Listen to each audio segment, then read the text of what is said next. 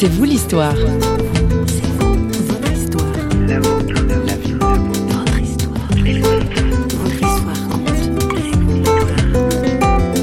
Quand on regarde l'Église à travers toute l'histoire, on constate que la persécution a toujours accompagné l'Église, surtout quand l'Église grandit, quand elle est, est, visible, quand elle dérange, parce que la foi chrétienne, par la force des choses, dérange la société.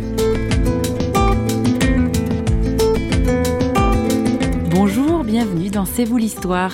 Au programme, une rencontre avec Michel Varton. Notre invité travaille au sein de Portes Ouvertes, une organisation qui lutte en faveur de l'Église persécutée dans le monde. Car en effet, aujourd'hui encore, des chrétiens et des églises sont menacés tout simplement parce que perçus comme un danger.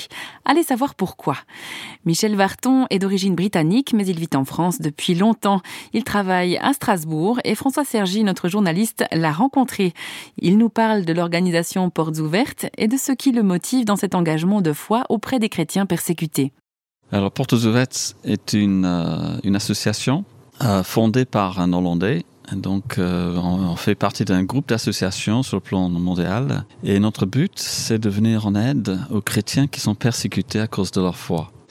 Aujourd'hui, dans le monde dans lequel nous vivons, 150 millions de chrétiens vivent dans des pays où il y a une restriction de liberté, et où ils n'ont pas le droit de vivre ouvertement et pleinement leur conviction chrétienne. Et le but de Portes Ouvertes, c'est d'aller sur le terrain, auprès de ces églises, être avec les gens sur place et les apporter l'aide dont ils ont besoin pour qu'ils puissent pratiquer ce qui est un, un droit fondamental des droits de l'homme, ce qui est de pouvoir vivre ses convictions religieuses. Alors, il semblerait, d'après ce que j'ai lu ici ou là, euh, d'après les statistiques, ce sont les chrétiens qui sont les plus persécutés dans le monde. Il nous semble. Alors, on n'a pas tous les chiffres, mais quand on regarde un petit peu ce qui se passe autour du monde, on sait que la persécution contre l'Église est très très importante. Et nous sommes actifs, par exemple, aujourd'hui dans 60 pays. Alors, il y a des différences. Il y a des pays comme la Corée du Nord où euh, l'oppression est totale, où l'Église n'a pas le droit d'exister et quiconque croit en Dieu est mis en prison, dans un camp de mort on va vers des pays où on peut être euh, chrétien, mais uniquement entre les quatre murs de son église. On n'a pas le droit de parler de sa foi en dehors de l'église. Et tout ce qu'on fait dans l'église est strictement contrôlé par l'État. Donc il y a une gradation. C'est ça, oui. ça, En fait, euh, il n'y a pas que les pays musulmans qui sont en cause euh, dans, pas du tout. la persécution des chrétiens. La persécution vient de différentes, différentes raisons dans ce monde. Nous, on parle de différents moteurs de la persécution. Il y a, par exemple, toujours le phénomène communiste qui dit qu'il n'y a pas de Dieu. Et donc, dans les pays communistes, l'Église est restreinte et il y a la persécution. Donc, on parle de pays comme Cuba, toujours de la Chine, on parle de Vietnam, Laos, la Corée du Nord. Euh, ce sont tous des pays communistes. Et puis ensuite, il y a le phénomène islamique où malheureusement l'Église n'a pas le droit de pratiquer ouvertement, d'exister ouvertement, de, publier sa foi, et surtout les musulmans ont énormément de problèmes dès qu'ils choisissent de quitter l'islam pour devenir chrétiens. Et ensuite, il y a d'autres pays comme en Inde avec l'hindouisme extrémiste, dans certains pays même avec le bouddhisme extrémiste.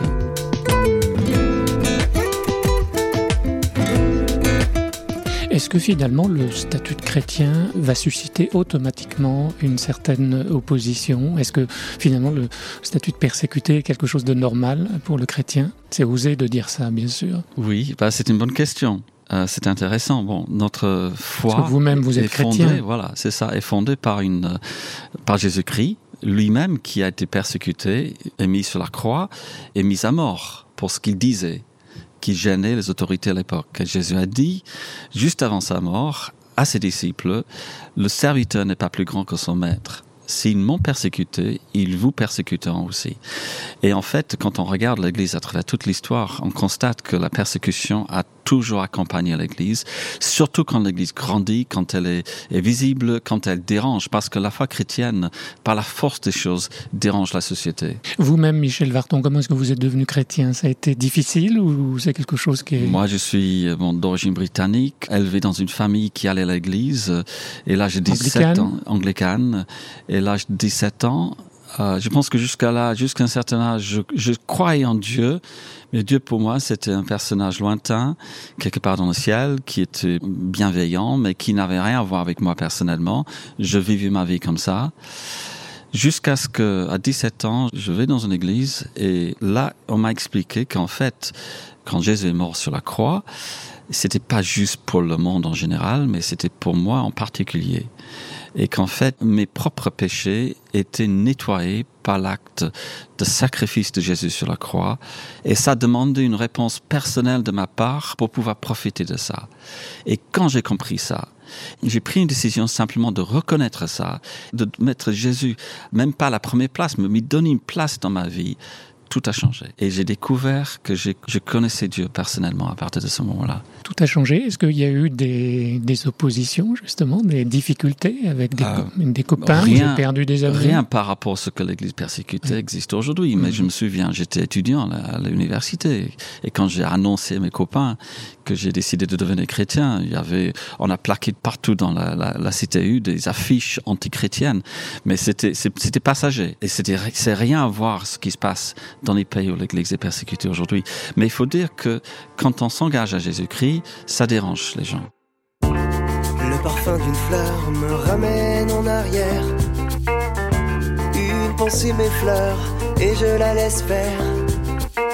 Entre sage douceur et violente colère, je hurle à l'intérieur en m'écoutant me taire. Car il aura suffi de rien pour que tout change en un instant. En silence, l'enfouir refait surface et réveille le tourment. Car il aura suffi de rien pour que tout change en un instant. Lorsque le passé nous dépasse et fait mentir le temps.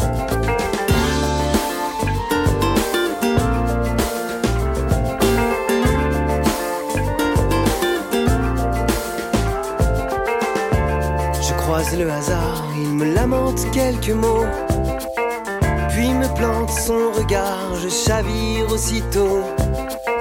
Nostalgie dérisoire, tempête à fleur de peau, j'escalade soudain ma mémoire, au risque d'en tomber de haut, car il aura suffi de rien pour que tout change en un instant. En silence, l'enfouir refait surface et réveille le tourment, car il aura suffi de rien change en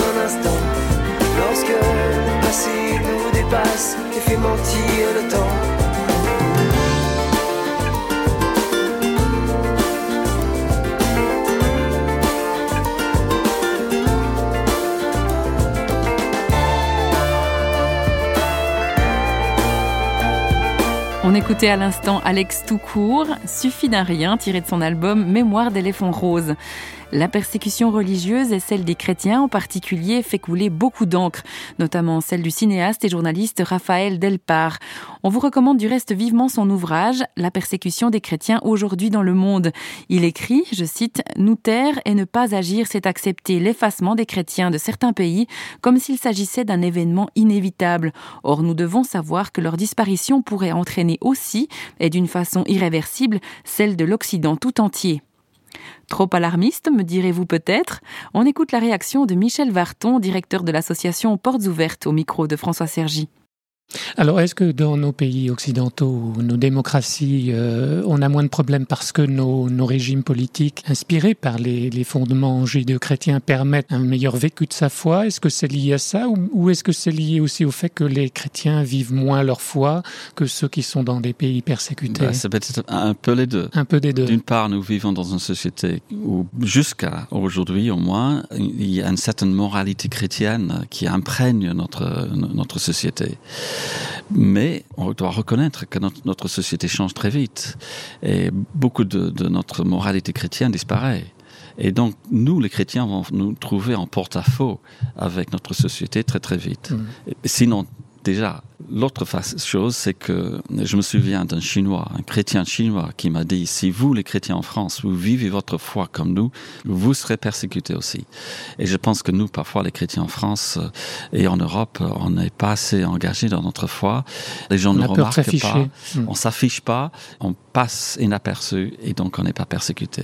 Pourquoi est-ce que vous êtes engagé dans un mouvement comme Porte Ouverte? Pratiquement par hasard. J'avais entendu parler de l'Église persécutée quand j'étais converti. J'avais entendu parler le fondateur de notre organisation, frère André, mais je, ne me sentais pas très très appelé à ça. J'avais d'autres préoccupations Et puis, euh, j'ai rencontré Portes Ouvertes et j'ai commencé à faire des voyages dans les pays, à l'époque, en Europe communiste, derrière les rideaux de fer.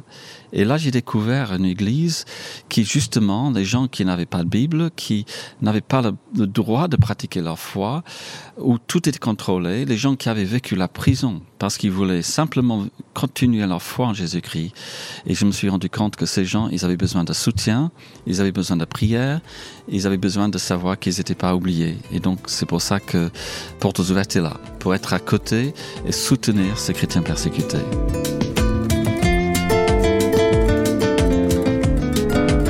Dernier mot, ce sera peut-être un, message d'espérance que vous pouvez donner. C'est très bizarre qu'on trouve dans les béatitudes heureux les persécutés. Comment vous, recevez cette parole? Ben, Ce qui est étonnant, c'est que quand on est en contact avec l'Église persécutée, en fait, on, croirait que ce serait quelque chose de très décourageant, qu'il y a un certain désespoir, que on va juste rencontrer des problèmes, des gens blessés, des gens en énormément de difficultés. Mais en fait, oui, il y a ce côté-là. Mais en même temps, il y a de l'espoir, il y a un amour, il y a une foi, il y a un engagement. Il y a, ce sont des gens qui nous inspirent à aller plus loin.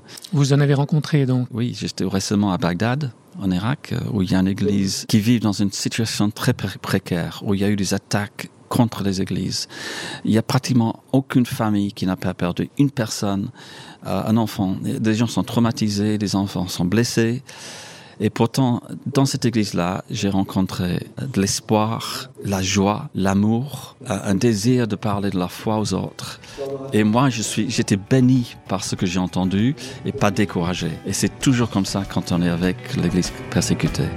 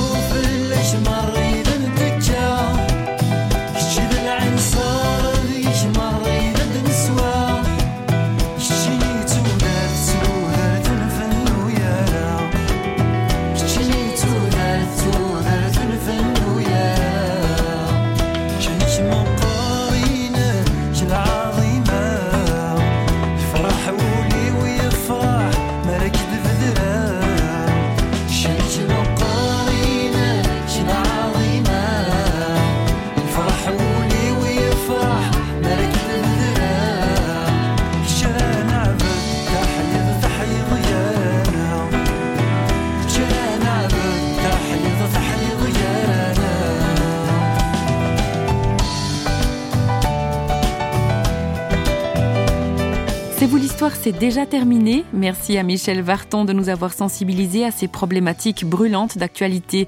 Si vous souhaitez en savoir plus sur l'ONG qu'il dirige, rendez-vous sur le site www.portesouvertes au pluriel.fr. On y trouve notamment un rappel de l'article 18 sur la liberté religieuse de la Déclaration universelle des droits de l'homme. Je vous rafraîchis la mémoire Toute personne a droit à la liberté de pensée, de conscience et de religion. Ce droit implique la liberté de changer de religion ou de conviction, ainsi que la liberté de manifester sa religion ou sa conviction, seule ou en commun, tant en public qu'en privé, par l'enseignement, les pratiques, le culte et l'accomplissement des rites. À bon entendeur. Toute l'équipe de Radio Réveil qui signe cette émission vous attend sur les réseaux sociaux et sur son site web www.parole.ch. Bye bye